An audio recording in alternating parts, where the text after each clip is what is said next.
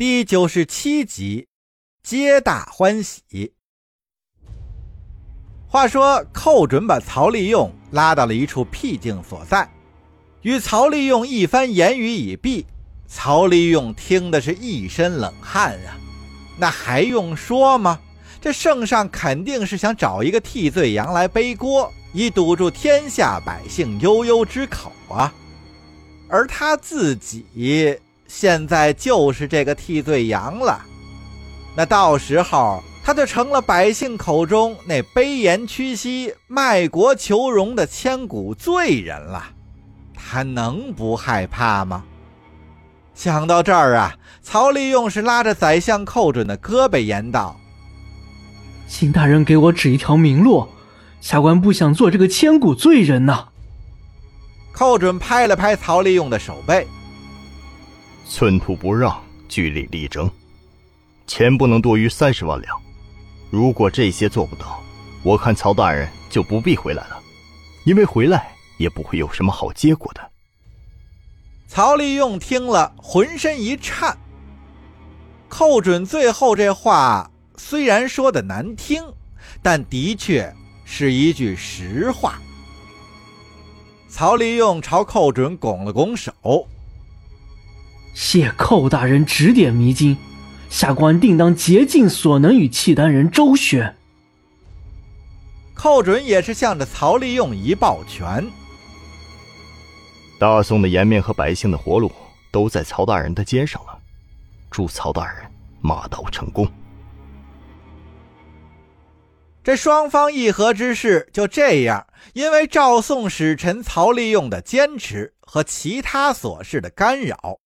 宋辽双方一直是争来扯去，从深秋就拖到了冬至，双方还是未谈拢。眼看着又是年关将近啊，双方谈判的人都已经是精疲力尽了。最后，在王继忠的斡旋之下，宋辽双方是各退一步，达成协议。言说这辽国皇帝耶律隆绪尊大宋皇帝赵恒为兄，宋辽约为兄弟之国，而大宋每年送给大辽岁币白银十万两，绢二十万匹。辽军从已经占领的州城撤军，宋辽以白沟河为界，约定互不侵犯。双方开通边关，互市贸易。一场大战就此落下了帷幕。早就回到了东京汴梁的赵恒，在看到曹利用带回的盟约文书之后，高兴的哈哈大笑，狠狠地夸奖了曹利用一番。曹利用心里的石头落了地，在得到皇帝夸奖陪笑的时候，心想：真是伴君如伴虎啊！一招不慎，万劫不复呀！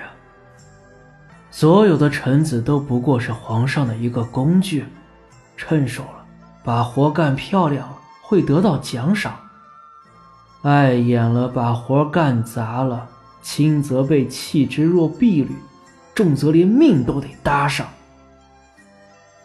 幸好这次我自己还算幸运，能打发皇上满意。不知这种幸运能维持多久？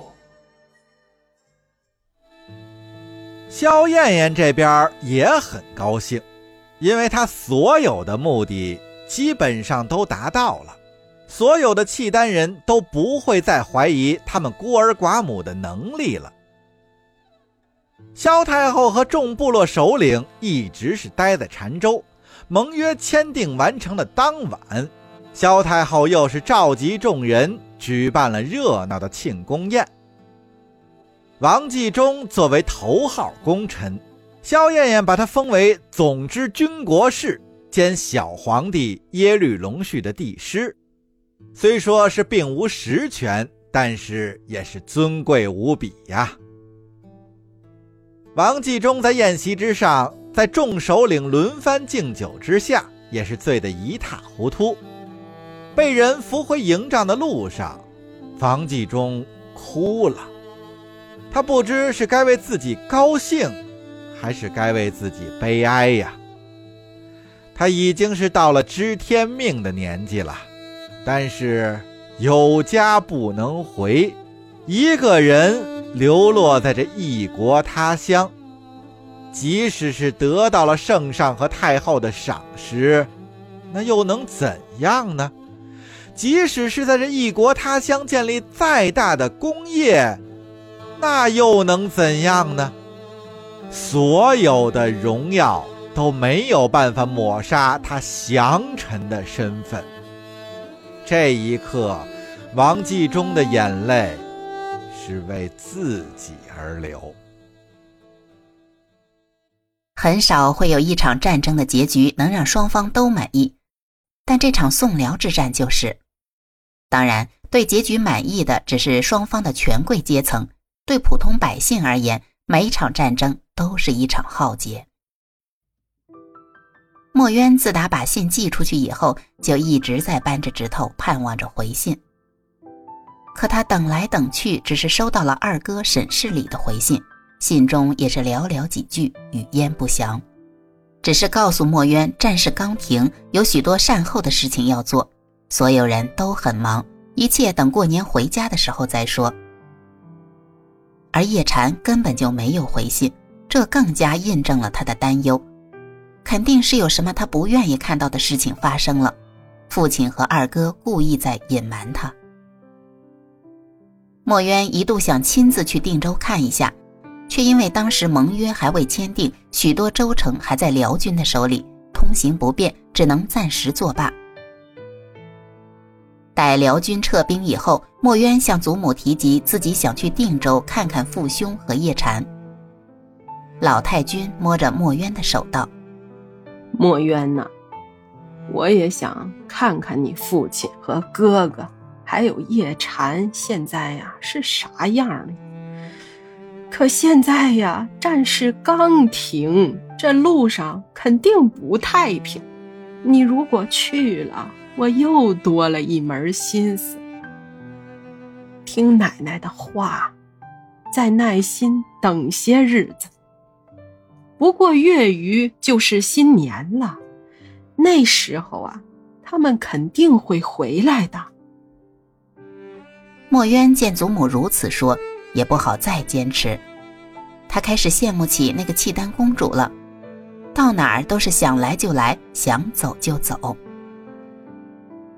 老太君见墨渊楚楚可怜、若有所思的模样，心生怜惜，就又说道：“墨渊呐。”要不这样吧，我让沈管家找一个机灵可靠的家丁去定州走一趟，看看你父兄和叶禅的情况，你看可好啊？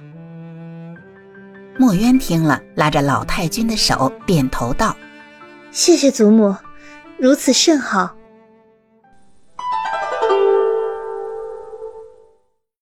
沈世礼接到了墨渊的来信，为难不已呀。回吧，不知道该怎么说；不回呢，从青州寄来定州的信又不止他这一封。若是别人都接到了回信，只有墨渊没收到，那不是欲盖弥彰吗？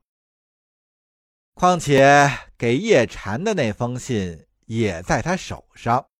沈世礼更不知道该怎么办了。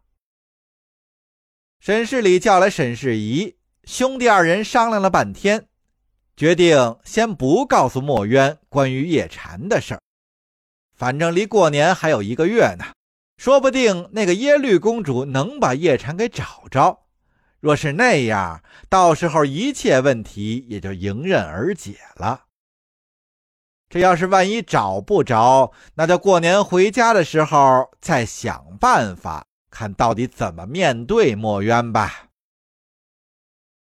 沈世礼是尽量含含糊糊给墨渊回了一封信，寄出了好长时间，墨渊竟然没有继续追究，这有点出乎沈氏兄弟二人的意料。